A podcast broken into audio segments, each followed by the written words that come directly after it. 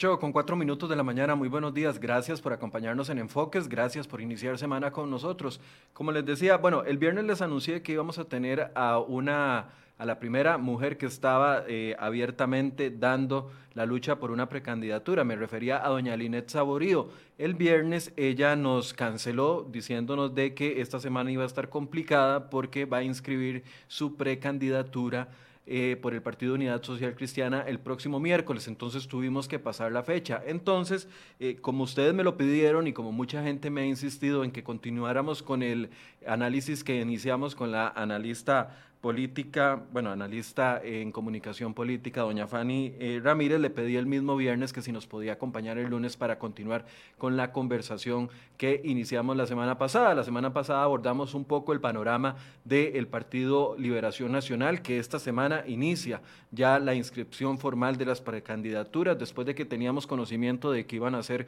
nueve los precandidatos, la lista se redujo a siete, al menos hasta el momento. Roberto Thompson será el primero que inscriba su candidatura el día de hoy a las 10 de la mañana. La semana pasada pagó los 29 millones de colones que le exige al partido, dijo que por transparencia iba a decir de dónde provenía ese dinero y anunció de que sería de un préstamo personal que hizo en un banco. Ahí tienen un poco el calendario de lo que va a pasar en Liberación Nacional esta semana. Hoy Roberto Thompson, el miércoles será el turno del expresidente José María Figueres y del ex candidato presidencial del 2002, don Rolando Araya Monge, que lo estarán haciendo el miércoles en la mañana. Para el fin de semana quedarán los otros cuatro candidatos. Se trata de Carlos Ricardo Benavides, de don Guillermo Constenla, que ya tuvimos acá una entrevista con él, del politólogo Claudio Alpizar, que todavía lo tenemos pendiente de invitar, y de el militante del Partido Liberación Nacional, Alcides López. Ya para esta semana, como les decía, Linet Saborío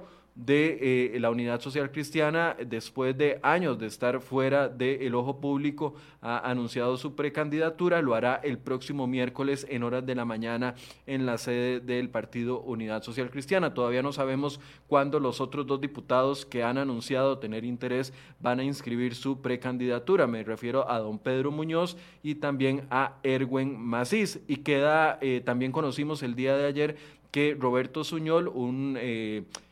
uno de los políticos más reconocidos del Partido Unidad Social Cristiana, había dicho que iba a ser precandidato, pero tuvo una situación de salud y se retira de la contienda a nivel interno de estas primarias para ver quién va a ser el candidato de la Unidad Social Cristiana. Todavía estamos pendientes de otros partidos, el Partido Acción Ciudadana, muy en silencio todavía con respecto a lo que va a suceder. Eh,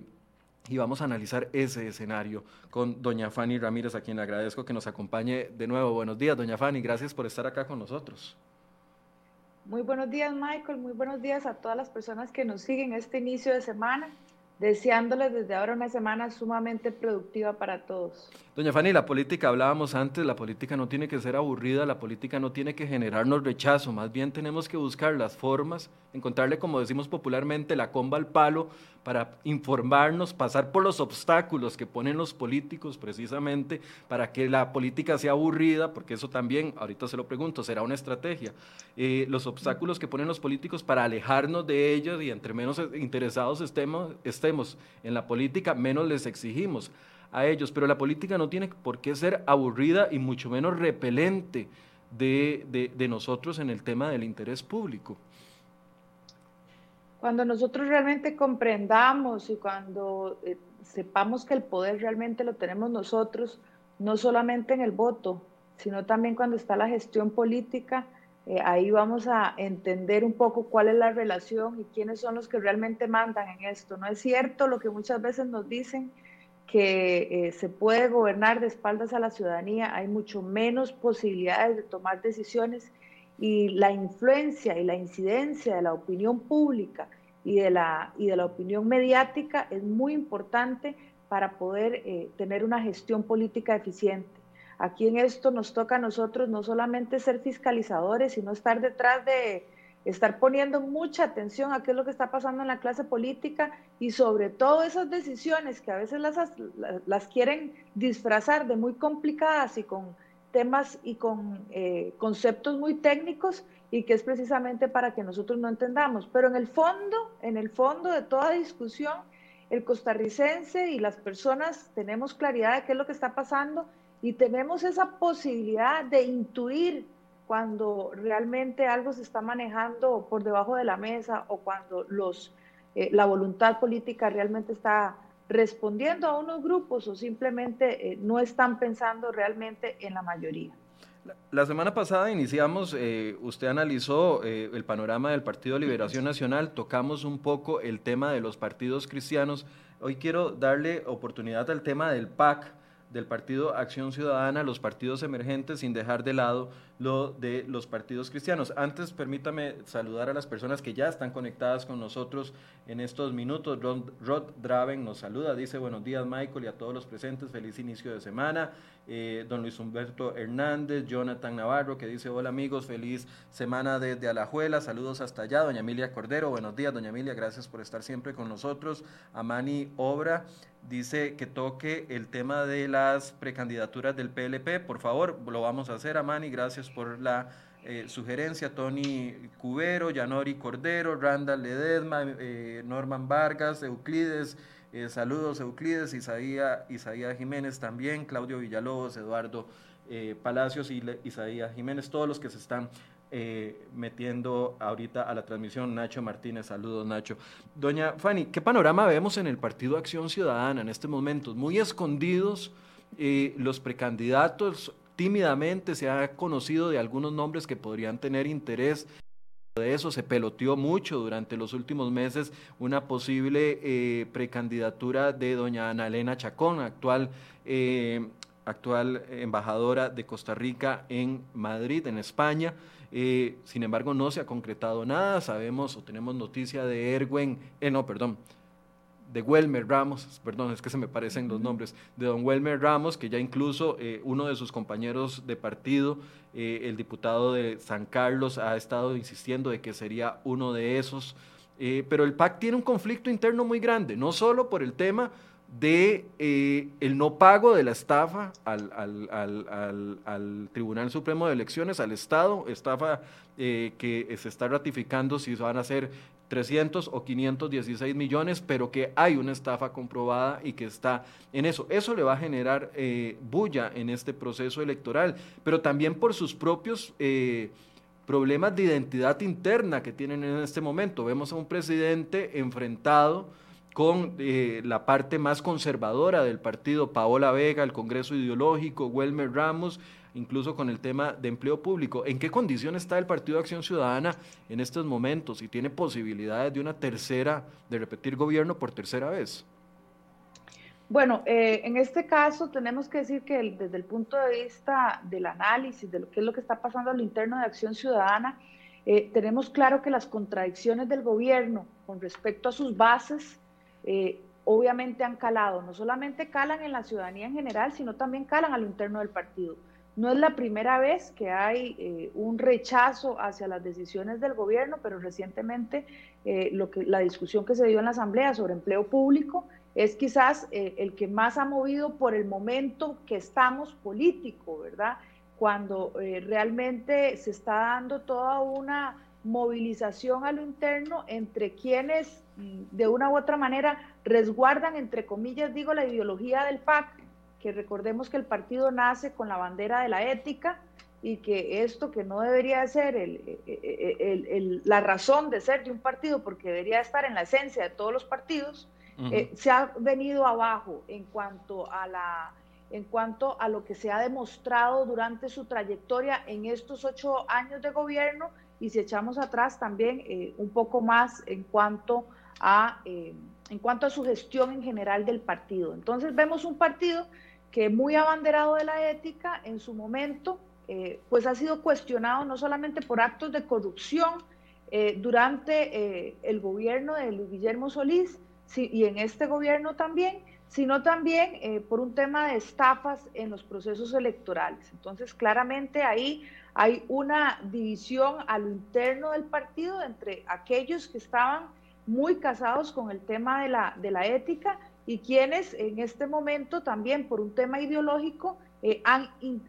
eh, impermeado ese partido y han estado eh, no solamente generando un tensismo muy fuerte en las bases del partido, sino que también han generado esa división al interno del partido. Lo que hemos visto durante este proceso es un testeo, es una prueba error para ver cómo se reciben los diferentes posibles aspirantes a las candidaturas y cuál es la respuesta que tiene eh, el partido a lo interno a estas figuras, pero también cómo la gente percibe a estas diferentes personas que se podrían postular. Una Carolina Hidalgo, una Marta Zamora, el ministro Solano, eh, ahorita Edgar Mora, que por cierto fue uno de los, de los ministros que primero se tuvo que dividir, se tuvo que separar de la, de la administración Alvarado y recordemos por una presión eh, política de la opinión pública muy fuerte a propósito de la incidencia que tenemos y de la importancia que estemos bien informados de lo que está pasando. En ese momento la presión eh, popular hizo y de diferentes sectores hizo que don Edgar Mora tuviera que retirarse de, eh, del gobierno. En este momento lo están planteando como una posible opción y ya, eh, como les decía anteriormente, hay un interés por eh, evaluar o, hacer la primera prueba y error para ver cuál es mejor recibido entre la opinión pública y por supuesto dentro del partido. Ahora, ellos están en un proceso de congreso ideológico, doña Paola Vega, que representa a un sector bueno, no sé ni cómo describirlo, a uno de los sectores del Partido de Acción Ciudadana está impulsando estas conversaciones internas, incluso diciendo, volvamos a los orígenes del PAC, pero ¿cuáles son los orígenes del PAC? Porque la bandera de la ética, después del cementazo, después del caso UPAD y después de los escándalos que se han visto en, estas, en esta administración, eh, básicamente sería, eh, no, no, sé si sería un disparo en el pie utilizar esa bandera de nuevo como una, como una, como una bandera para salir adelante. Pero además el PAC está dividido como en dos partes, la parte más conservadora y la parte, lo que popularmente se conoce como la parte progre, que podría ahí tener apoyos para Carolina Hidalgo o para el exministro, que, eh, que suena también, el exministro de Educación, don Edgar Mora, pero está la parte más conservadora que quiere ese PAC duro, ese PAC que, que, es más de centro izquierda. Sí, efectivamente, hay, hay, un, hay un grupo mm, que ha encontrado eh, una, una figura fuerte, digamos, dentro del Partido Acción Ciudadana, que es toda esta ala progresista. Yo diría que abanderados de un tema de derechos humanos que igual que el anterior, que igual que el tema de la ética, este no debería ser un tema de, un solo partido, ¿verdad? Es importante que todas estas cambios sociales y estas transformaciones sociales a las que tenemos que eh, de una u otra manera ir avanzando, sea un tema de discusión pública y que todos los partidos de una u otra manera estén impulsando un diálogo sano, ciudadano, en torno a diferentes temas. Aquí, ¿cuál es el problema que se ha dado con, algunas decisiones eh, políticas en ese caso? Es la imposición de agendas, la imposición de agendas en un momento en que el, el país no ha estado, no ha estado preparado y no ha habido un, realmente un interés por generar cambios, pero de, manera cohesionada con todo el riesgo y con todo el daño que esto causa. Recordemos que la fragmentación que vivimos en el, en el periodo electoral pasado realmente eh, todavía tiene muchas implicaciones en la parte política y ha dejado muchas fracturas importantes, no solo a nivel ciudadano, no solo a nivel de la sociedad, sino también a nivel eh, partidario dentro de los diferentes dentro de las diferentes agrupaciones políticas. Esto genera que todavía haya mayor dificultad de encontrar soluciones a desafíos muy fuertes que tenemos como sociedad, donde no, no solamente eh, es importante la parte personal y, la, la, consecución de algunos derechos, sino también cuál es el modelo y la visión de desarrollo que tenemos como país para poder enfrentar eh, los problemas más del día a día que tienen la mayoría de costarricenses. Estamos hablando que en este momento más del 35% de las personas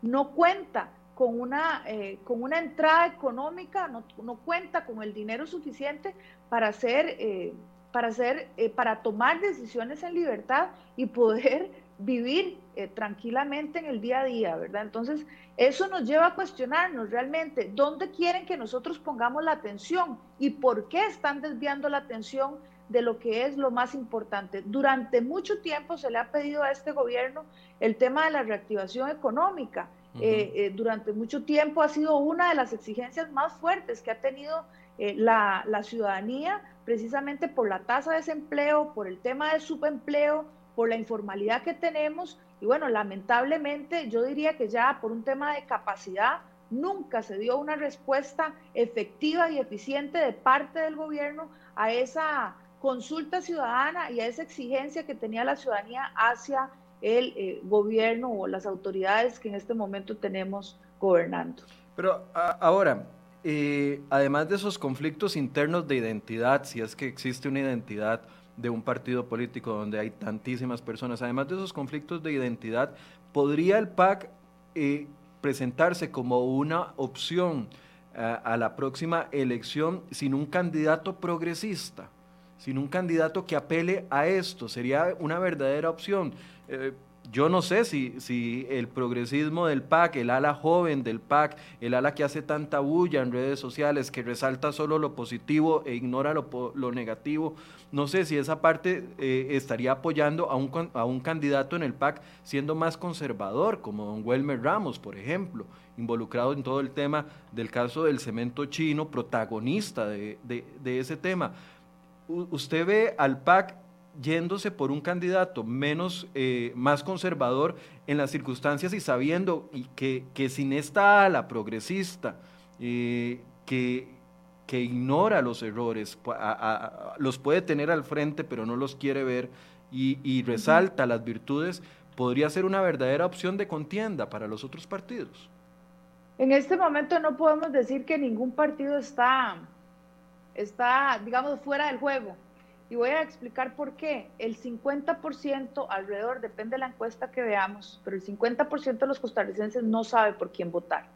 No tiene un partido en este momento, no lo ha decidido. Eso quiere decir que con solo que un porcentaje pequeño de, esta, de este 50 se mueva a cualquiera de los partidos, puede poner a, a cualquier partido en la contienda electoral de camino a la segunda ronda. Es muy difícil que nosotros pensemos, prácticamente imposible, eh, según una matemática muy sencilla, que nosotros pensemos que en primera ronda se, va, se puede llegar a la, a, la, a la presidencia. Entonces, aquí lo que necesitamos es alrededor del 20% de los votos válidos emitidos, y ojo con esto que estoy diciendo, porque normalmente cuando estamos tan enojados con la política y con la clase política, lo que solemos hacer es, esto no me interesa y por lo tanto no voy a votar, todos son lo mismo. Eso implica que con menos votos alguien pueda llegar a ser presidente. Y mucho cuidado porque entonces nos estamos separando de un proceso que realmente eh, unos cuantos pueden decidir el futuro del país y no necesariamente va a ser lo mejor y de ahí la importancia también que nosotros estemos eh, promoviendo estos espacios de diálogo para que cada vez estemos un poco más empapados de cuáles cuáles son diferentes lecturas que se pueden hacer de la política y de esos liderazgos políticos que ahora están en esta carrera. Entonces, volviendo un poco al tema, no descartaría este, un partido de acción ciudadana en este momento porque no tenemos ese 50% todavía, puede marcar la diferencia, puede decidirse con solo que unos cuantos se le unan al discurso que éste tenga. Recordemos que las campañas políticas son campañas donde hay un contenido emocional muy fuerte y donde eh, se discute, eh, eh, se discuten temas que son generalmente polarizantes para que la gente tenga mucho más facilidad de decidirse. y en esto hay que tener mucho cuidado en cuáles son los temas que se están perfilando. Yo creo que también las jugadas que se están viendo a lo interno del Partido Acción Ciudadana es un poco también eh, midiendo cómo está ese sentimiento eh, contrario a eh, la administración Alvarado. Y si lo vemos también en, en estas últimas semanas se ha dado toda una discusión en crítica al gobierno, con lo cual lo que se quiere es de una u otra manera desligar lo que es el gobierno del partido. Y lo dijo explícitamente Paola Vega en la Asamblea Legislativa, ¿verdad? eh, este gobierno, como si fuera algo totalmente ajeno a ellos, este gobierno puede decir muchas cosas, pero eso no fue lo que escribimos en el, en, el plan de gobierno que además se, se autodenominó como la gestora, de, la, creadora, se, lo atribuyó. Entonces eso a nosotros nos está diciendo, nos está poniendo la alerta de una estrategia en la que probablemente quiera desligarse el Partido Acción Ciudadana de aquellas actividades y aquellas decisiones que no fueron eh, respaldadas por el partido en, su conjunto. Y recordemos también aquí el cuento que nos metieron a inicios de, de esta administración cuando hablaron de una unidad nacional y llamaron al partido a algunas figuras bastante oportunistas que en ese momento encontraron eh, campo en el PAC para poder eh, colaborar de una u otra manera con, ese, con, este proyecto de, de, gobierno que se tenía desde el Partido Acción Ciudadana. Pero, doña Fanny, entonces, esto que estamos viendo desde, desde porque, a ver, además eh, la diputada Vega está utilizando una, una, un podio muy vistoso, que es la discusión de empleo público, donde hay dos, dos posiciones muy, muy confrontadas, que es el sector público versus el, el, eh, el resto del país prácticamente. Y, y, dentro de ese sector público, principalmente las universidades esta, esta guerrilla que se está dando entre la diputada Vega y el presidente, porque ayer le respondió desde un discurso que dio en las celebraciones del 11 de abril, también eh, sin decir nombres, pero todos sabíamos a quién nos estaba refiriendo, esta, esta posible confrontación que desde afuera uno podría decir, ah, véalos, se están peleando entre ellos, más bien podría ser una estrategia para ir sondeando el panorama de cara a las próximas elecciones e irse desligando del gobierno. O sea, el Partido Acción Ciudadana en este momento, y recordemos que también lo hizo Carlos Alvarado eh, en la campaña del 2018, cuando él decía, va a ser la administración Alvarado, no tiene nada que ver con la administración Solís, y de una u otra manera se quiso desligar de eso hasta el final del proceso electoral, es cuando eh, Otón Solís le pone su sombrero como diciéndole, aquí estamos, el PAC, el, PAC está unido, ¿verdad? Con una, con una representación muy simbólica. Lo mismo está pasando en este momento. Eh, el respaldo popular que tiene el gobierno es de los más bajos en la historia. Correcto. Y precisamente porque ha gobernado, incluso burlándose de alguna u otra manera de lo que han sido las críticas y la exigencia de una ciudadanía por una rendición de cuentas sobre diferentes temas, ¿verdad? Diferentes temas como es eh, lo, que, lo que ha sido la administración de recursos eh, en, pandemia, que no ha dado explicaciones sobre esos temas, eh, lo que ha sido, por supuesto, estos cambios en dirección de algunos proyectos y, estas, grandes interrogantes que han dejado sumado a, a, la parte económica, que ha sido también una de las más criticadas, pues esto sin duda genera un gran eh, sismo a nivel interno y dentro del punto de vista de estrategia, lo que compete es, eh, por supuesto, buscar esa división entre el gobierno y el partido para mostrar un, proceso, aunque sean de los mismos, se tiene que mostrar un proceso de cambio. Probablemente venga una figura que sea muy fuerte a lo interno, que responda eh, a, esas, a esas voluntades, eh, digamos, más, más fuertes, más, más sembradas, más enraizadas en, en el Partido Acción Ciudadana, para poder por lo menos el voto el voto este más disciplinado del PAC poder aglutinarlo y por supuesto dividirlo de la gestión digamos, más de derecha que ha hecho el PAC en, este tiempo, ¿verdad? Ahora, ¿le alcanzará, digamos, porque, a ver, dentro del gabinete y dentro del gobierno, por supuesto que no todo es malo y no todo es bueno, todo tiene sus, sus matices, por así decirse. Claro que el trapito de dominguear de, la administración del PAC es el ministro Rodolfo Méndez Mata y la obra que ha eh, desarrollado, eh, como lo decía usted la otra vez, la obra que empezó en 1978 y está terminando ahora en 2020. Bueno, no importa, la está terminando al menos. Y es uno de los ministros mejor calificados y uno de los ministros que da resultados, pero le alcanzará la obra pública como tema de campaña para poder impulsar y generar y agrupar y aglutinar de nuevo junto con el tema de los derechos humanos? Bueno, vea, yo creo que aquí tenemos que, ser claros de que nosotros tenemos una visión todavía mucho del área, del gran área metropolitana. Lamentablemente, Esto, eh, estos son obras tangibles, efectivamente, es algo que podemos ver y que podemos ver avances sustanciales en la obra, que como bien decimos, bueno, tomó muchos años, pero ya las vemos y ya vemos un poco aligerado el proceso. Esto no se trata solamente, esto no se trata de un tema de infraestructura y no se trata de un tema del área, del área metropolitana, ¿verdad? O del área central eh, aquí hay un tema realmente de una gran deuda que tenemos y sobre todo en un momento como este, de una falta de lectura eh, eh, profunda de qué es lo que está pasando en el país y cómo se está viendo afectadas. Estamos hablando de, de, una de cada cuatro familias por un tema de empleo, por un tema económico. Claro. Es que eso, eso, no, eso no es menor y yo creo que si nosotros nos sentamos a, a pensar, digamos, solamente en estos avances de obra, pues estamos quedándonos muy cortos porque ¿qué vamos a hacer con estas carreteras realmente? Si, como dijo el otro día, muy fácil con el tema de la gasolina, y a mí, perdón que, que lo diga de modo tan sarcástico, pero él decía, dice, está muy cara, parafraseándolo un poco, de pues no salgan, ¿verdad? Eh, eh, cosa que es lamentable que un presidente dé unas declaraciones de, de, este tipo y que además hable de que, los, que el impuesto de los combustibles va directo a las carreteras cuando eso es mentira también. O sea, una de dos, o, hay, o hay un claro, una clara desconocimiento de lo que está pasando y por eso no se toman decisiones firmes o nos quiere ver la cara a todos, ¿verdad? Y lo cual me parece deplorable de parte de un presidente de la República, un momento que estamos en crisis, en un momento que la estamos pasando muy mal. Aprovechando este punto y sabiendo que usted es experta en comunicación política, eso es una estrategia también, doña Fanny, el hecho de que los políticos, y bueno, voy a referirme al presidente Alvarado porque, porque está en el poder, si estuviera otro se lo, lo, diría, pero además ahora tenemos la oportunidad de comparar ese tipo de discursos con los candidatos. Eh,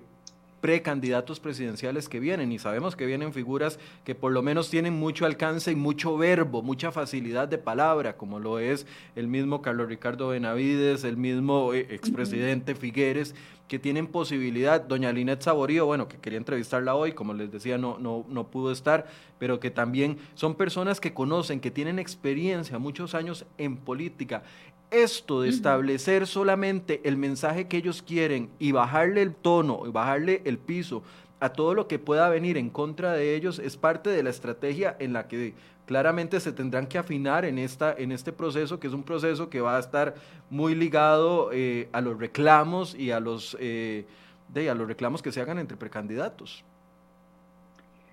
Yo, yo quiero ser muy tajante porque en esta campaña se va a utilizar mucho la estrategia de mejor malo conocido que bueno por conocer. Y aquí yo tengo que ser muy, muy puntual en decir que la experiencia no necesariamente hace la excelencia. Y eso es importante que nosotros lo tomemos en cuenta. La mejor palabra del político es la que se cumple. Y con los, con los actores que tenemos políticos, que podemos revisar la trayectoria que han tenido, no hay nada más importante que revisar cuál es la coherencia entre lo que han dicho y lo que han hecho y cómo esto ha beneficiado o ha impactado al país. Entonces yo creo que tenemos una, una gran serie de factores muy de a nuestro favor, digo, de los que tomamos las decisiones, de a quienes llevamos al gobierno, para poder analizar de manera, de manera eh, bastante clara y sobre todo esas personas, ese 50% que no sabe quién votar, porque no está militando en ningún partido político, porque ningún partido político llena sus expectativas,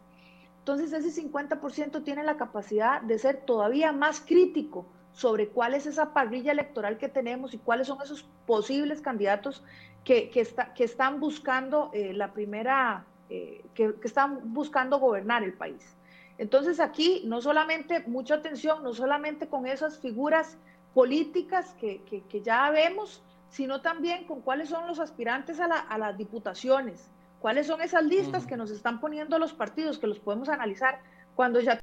más claro cuáles son esos, esos candidatos. Pero me parece sumamente importante que tengamos un poder legislativo eh, fuerte, un poder legislativo realmente con personas capaces de legislar, porque son los que van a acompañar eh, eh, todo el proceso de la, de la toma de decisiones y que tengamos también líderes en el otro lado que no, eh, que no nos, nos quieran meter gato por liebre. Esto no se trata solo de experiencia, se trata de excelencia en todo lo que es la función pública, se trata de excelencia en todo lo que han podido ejecutar a lo largo de sus vidas y yo creo que esto sí lo podemos identificar con mucha antelación entre la propuesta política que nos traen las diferentes agrupaciones partidarias. ¿Cómo ve lo que está pasando a nivel interno del Partido Unidad Social Cristiana? Está Muchos dan al Partido Unidad Social Cristiana por muerto sin la figura de Pisa. Todavía no se ha dicho si don Rodolfo eh, Pisa va a participar o no. De hecho, hay mucha expectativa en lo que pueda decirse esta semana, ya sea que vaya a participar o que vaya a eventualmente apoyar a alguno de los precandidatos. Pero está muerto el PUS si no tiene a un Rodolfo Pisa a la cabeza, viendo las opciones que hay en este momento. Dos, dos diputados, don Erwin eh, Macís, que por más que ha tratado de levantar su tuvo un golpe eh, feo cuando luchó por la presidencia de la Asamblea Legislativa, chocó con cerca, vio que ni siquiera a nivel interno tenía los propios apoyos. Un Pedro Muñoz que eh, aunque ha vociferado mucho, ha dado mucha entrevista, ha hablado mucho, ha sido muy crítico del gobierno, pareciera que no aglutina, que no, que no, que no jala a nivel interno, al menos entre su fracción legislativa, a pesar de que fue eh, cojefe de fracción. Y una doña Linet Saborío, que tal vez la mayoría de esta generación que es la que va a votar, ni siquiera se acuerda de quién fue ella, ni qué hizo en el gobierno del Pacheco, ni qué hizo en, el organismo de investigación, eh, de, investigación judicial cuando se colocó como la primera y creo que hasta ahora la única eh, directora del OIJ.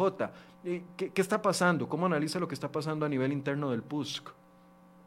Bueno, el PUSC hay una, eh, hay una clara, digamos, desde hace años, desde, podemos decir, desde hace años hay una división y una fragmentación en el PUSC que los ha golpeado mucho con, desde el tiempo de que, que hubo todos los cuestionamientos eh, también por temas de, de, corrupción a lo interno del partido, ¿verdad? Entonces es un partido que quedó muy fragmentado, incluso generando eh, un, un, un, hijito también, el republicano social cristiano, ¿verdad? Que en este momento como que está y no está dentro que se han, vuelto algunas personas, algunos dirigentes de, esta agrupación a, la Unidad Social Cristiana, pero yo creo que todavía falta una figura fuerte de liderazgo que logre cohesionar el partido. Lo hemos visto no solo en, la Unidad Social Cristiana, ¿verdad? Esto es un problema que hay, esta crisis de los partidos políticos está, o sea, realmente eh, hay un tema de, esa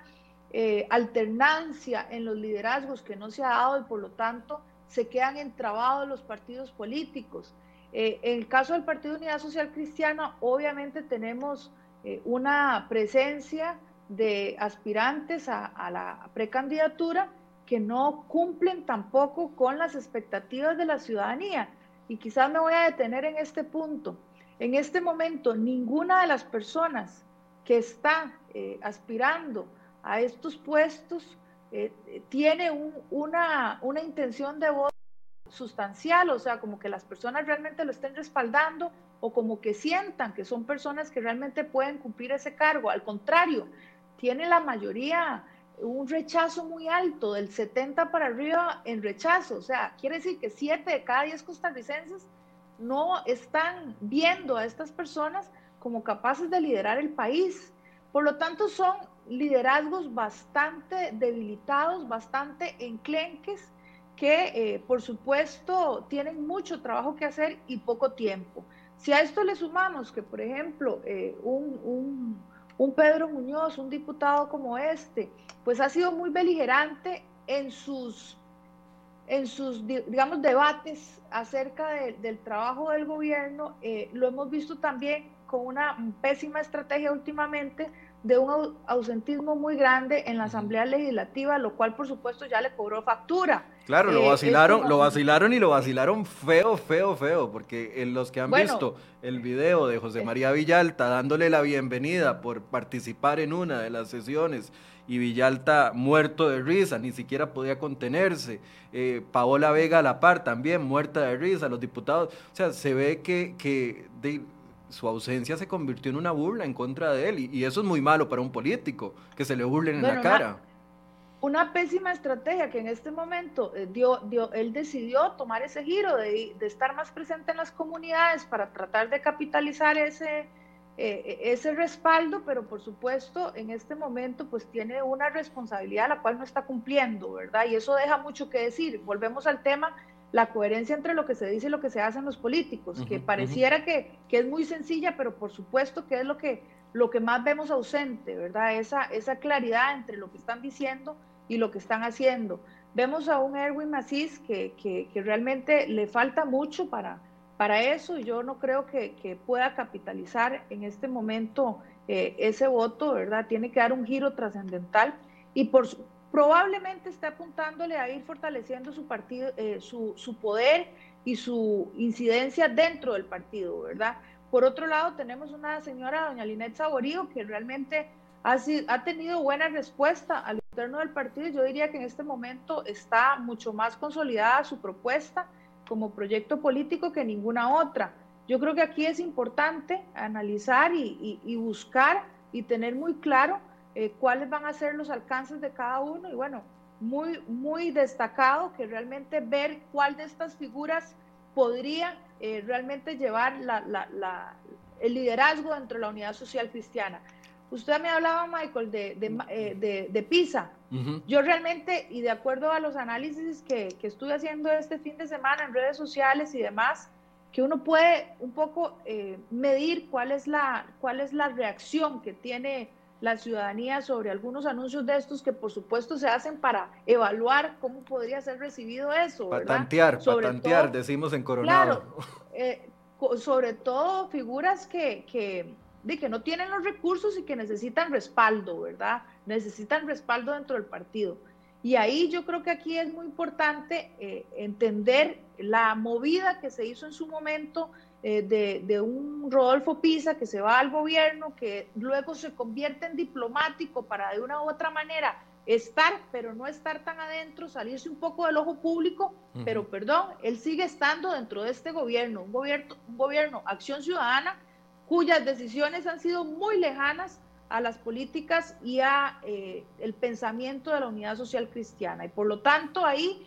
yo creo que hay un fuerte peso que está cargando eh, eh, Rodolfo Pisa y en su momento decíamos por quién va a salir la candidatura cuando dijo que estaba interesado en, en apostar, si era por el PAC o si era por, por la unidad social cristiana. Bueno, lo decíamos un poco en,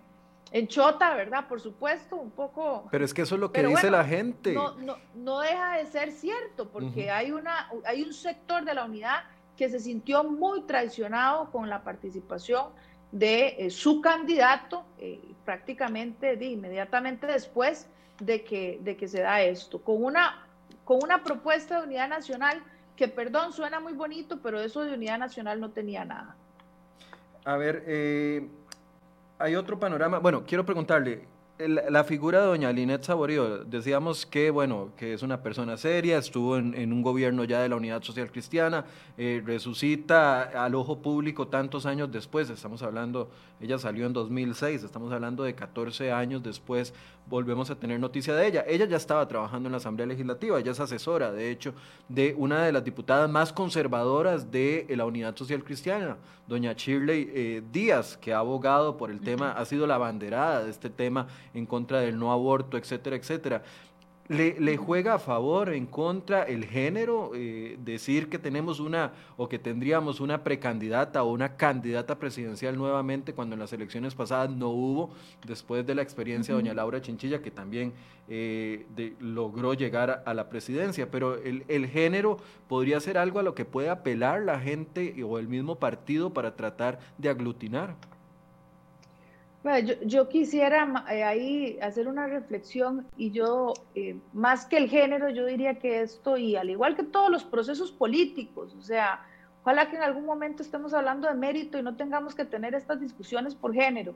eh, porque realmente esto lo que tiene que, la política en general, lo que tiene que tener son espacios, oportunidades de participación, donde realmente este, entremos a la cancha todos en iguales condiciones y que por mérito podamos decidir eh, cómo, se, cómo, se, cómo se deciden y quiénes están tomando las decisiones. Esto de la guerra de los sexos no beneficia a nadie. Lo único que beneficia es eh, una polarización que nuevamente viene a confundirnos en cuáles son los principales problemas que estamos enfrentando como sociedad. Eh, yo diría que en todo este tema, aunque sí se ha dado un, un avance sustancial en el tema de la participación, en el tema de la beligerancia política, a veces nos tienden a confundir con muchos temas vinculados con todas estas iniciativas de, género, de violencia política hacia la mujer, etcétera, etcétera, cuando realmente aquí lo que importa es eh, eh, poner la atención y la lupa a cuál ha sido el mérito en la gestión de cada una de estas personas. Aquí no se puede, eh, no se puede pensar y no podemos pensar únicamente en una agenda política de mujer.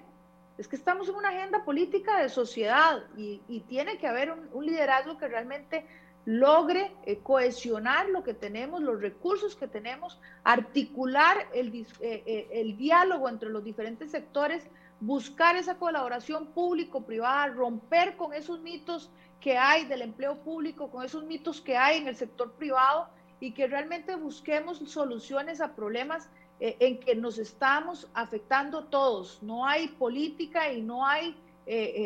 no hay posibilidades de desarrollo en sociedades en las que tenemos altos índices de delincuencia, en los que tenemos altos índices de pobreza, en los que tenemos altos índices de desempleo. A eso tenemos que ponerle atención, a esas brechas de desigualdad que estamos generando, a esa falta de oportunidades en la educación, a esas brechas que hemos generado entre quienes pueden estudiar y quienes pueden tener una educación de calidad y quienes no. O sea, nos estamos, perdón, pero eh, todo lo que, lo que se ha hecho durante muchos años en el país lo estamos borrando con el codo. Entonces aquí toca, independientemente si es hombre o si es mujer, poner atención a cuáles son esas habilidades políticas, cuáles son esas habilidades de negociación que realmente vamos a necesitar. Una persona que tenga la capacidad de diálogo, la capacidad de liderazgo,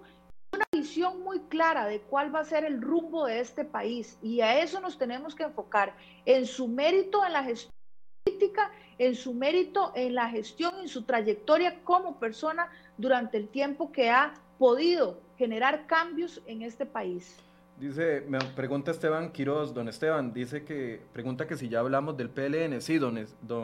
Esteban, la semana pasada hicimos una primera parte de este programa, abordamos el tema del PLN, el Partido eh, Restauración Nacional y el bloque Nueva República. Hoy estamos continuando y hemos abordado el PAC, hablamos del PUSC y ahora vamos a abordar el tema de otros candidatos que están surgiendo. le, le doy gracias a Kevin Fonseca, lo vamos a contratar de,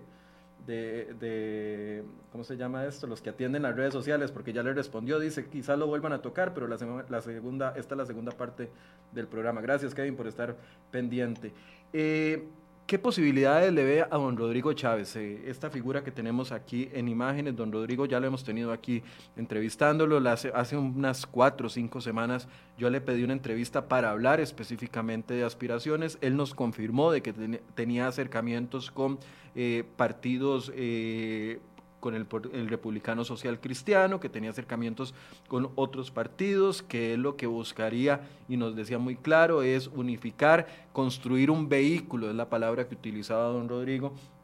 Chávez para eh, construir un vehículo para poder llegar a, la presidencia y hacer una propuesta eh, desde el punto de vista económico, muy centrado, don Rodrigo, en el tema de la economía del país, el problema fiscal, el acuerdo con el Fondo Monetario Internacional, la pobreza, eh, tal vez de los candidatos o precandidatos o que, que apelan más al tema de hablar de la generación de empleo, etcétera, etcétera. ¿Qué, panorama ve para una figura emergente, podemos decir, desconocida para muchos hasta este año, que eh, pasó por el gobierno de don Carlos Alvarado, un paso muy corto eh, y donde concentró confrontamientos con el presidente que lo llevaron a la salida de la salida obligada de don Rodrigo del Ministerio de Hacienda. ¿Qué eh, panorama ve para, para don Rodrigo? Bueno, e, es una figura interesante desde el punto de vista político, bastante desconocida, tengo que decirlo. O sea, él sale, tiene una eh, presencia en el Ministerio de Hacienda de pocos meses, creo que mm, cuatro meses fue lo que estuvo en el Ministerio de Hacienda, haciendo grandes, grandes transformaciones en poco tiempo y, siendo muy, em, vamos a ver, siendo muy beligerante en los cambios que se podían hacer. Yo creo que ahí hay que entender también el tema de la, de, la cintura política que se puede tener, ¿verdad? Y cómo generar esos cambios. Bueno, yo creo que ahorita que se está dando un acercamiento con diferentes figuras, con diferentes partidos políticos, puede ser interesante eh, ver cómo se va perfilando su candidatura, su posible candidatura, que efectivamente hasta este momento no tiene ese vehículo para optar por la presidencia y realmente creo que está haciendo un análisis de cuál podría ser el mejor, el mejor carro que lo lleve a ese proceso electoral. Hoy precisamente salía alguna, alguna información sobre la unidad social cristiana. Bueno, yo creo que esa discusión que él está teniendo eh, le abre las puertas eh, para poder decidir en, el, en, el, mediano plazo, en el corto plazo, eh, cómo se va a perfilar su eventual candidatura. En este momento, igual, en este momento yo creo que no hay todavía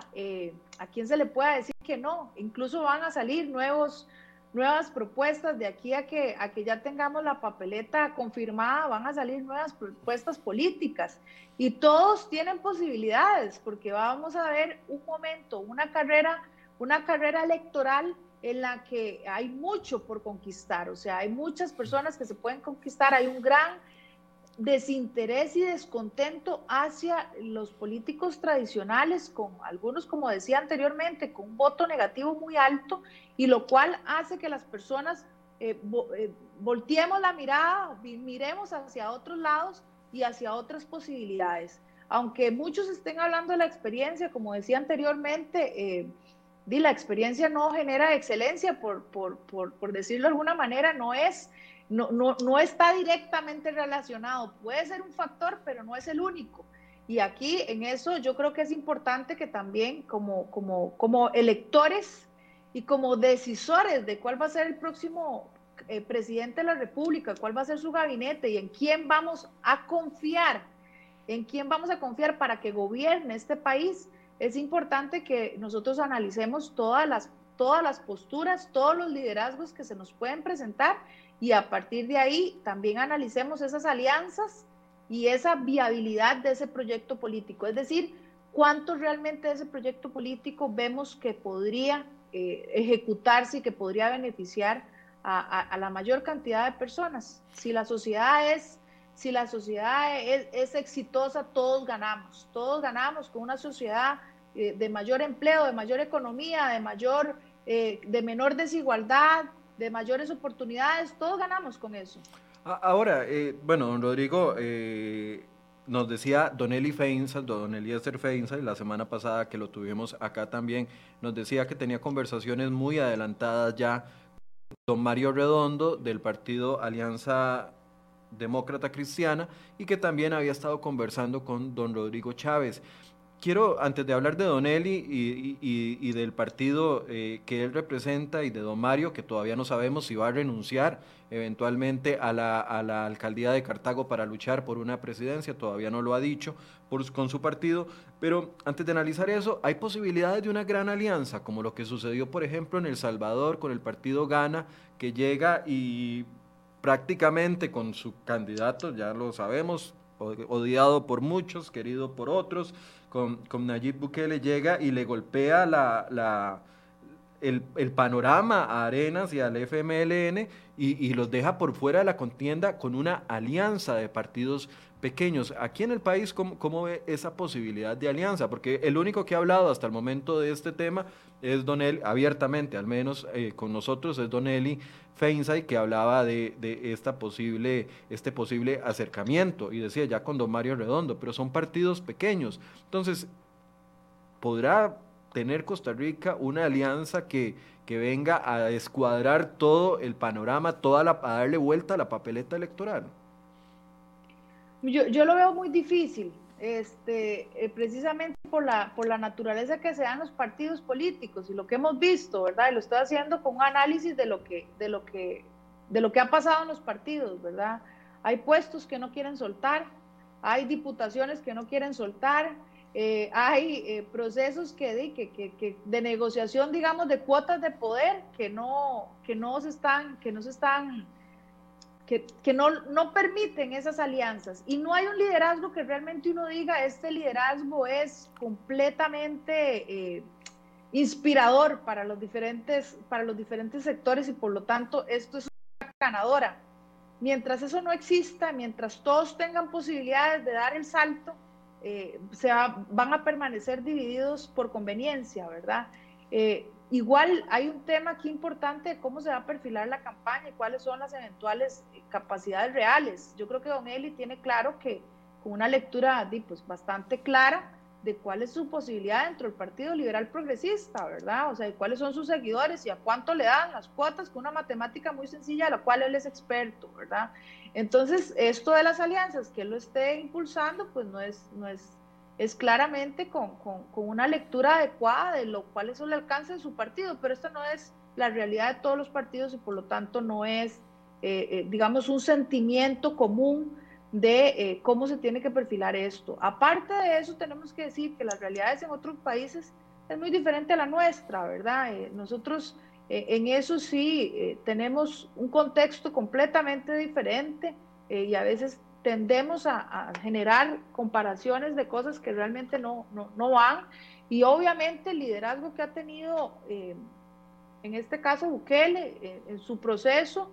y la participación que tuvo dentro de la alcaldía de El Salvador lo llevó a posicionarse muy bien. Nosotros no tenemos esa realidad, no tenemos esa trayectoria en ningún político y por lo tanto veo muy difícil que eso se dé. Eh, hablemos de Don, de Don Eliezer, porque ha tenido, bueno, una ventana en todos los medios de comunicación. Acá me critican mucho porque yo lo he invitado muchísimas veces como analista, economista, eh, porque es de las pocas personas que logra traducir de una u otra forma, ¿verdad?, el lenguaje complicado de la economía a términos simples. Pero hablemos de, de Don Eli. Eh, esta, este partido es un partido que está creciendo. Yo le pregunté a la Secretaría del partido si tenía otros precandidatos que ya habían mostrado interés, porque un, par de personas me escribieron diciéndome que ellos querían competir con Donelli a nivel interno para ser el, el candidato del, progresista, del liberal progresista. La Secretaría me dijo que todavía no tiene eh, noticia de ningún otro precandidato que busque eh, luchar a nivel interno con Donelli. Entonces que por el momento solo está Donelli Feinsay como eh, interesado en una precandidatura. Pero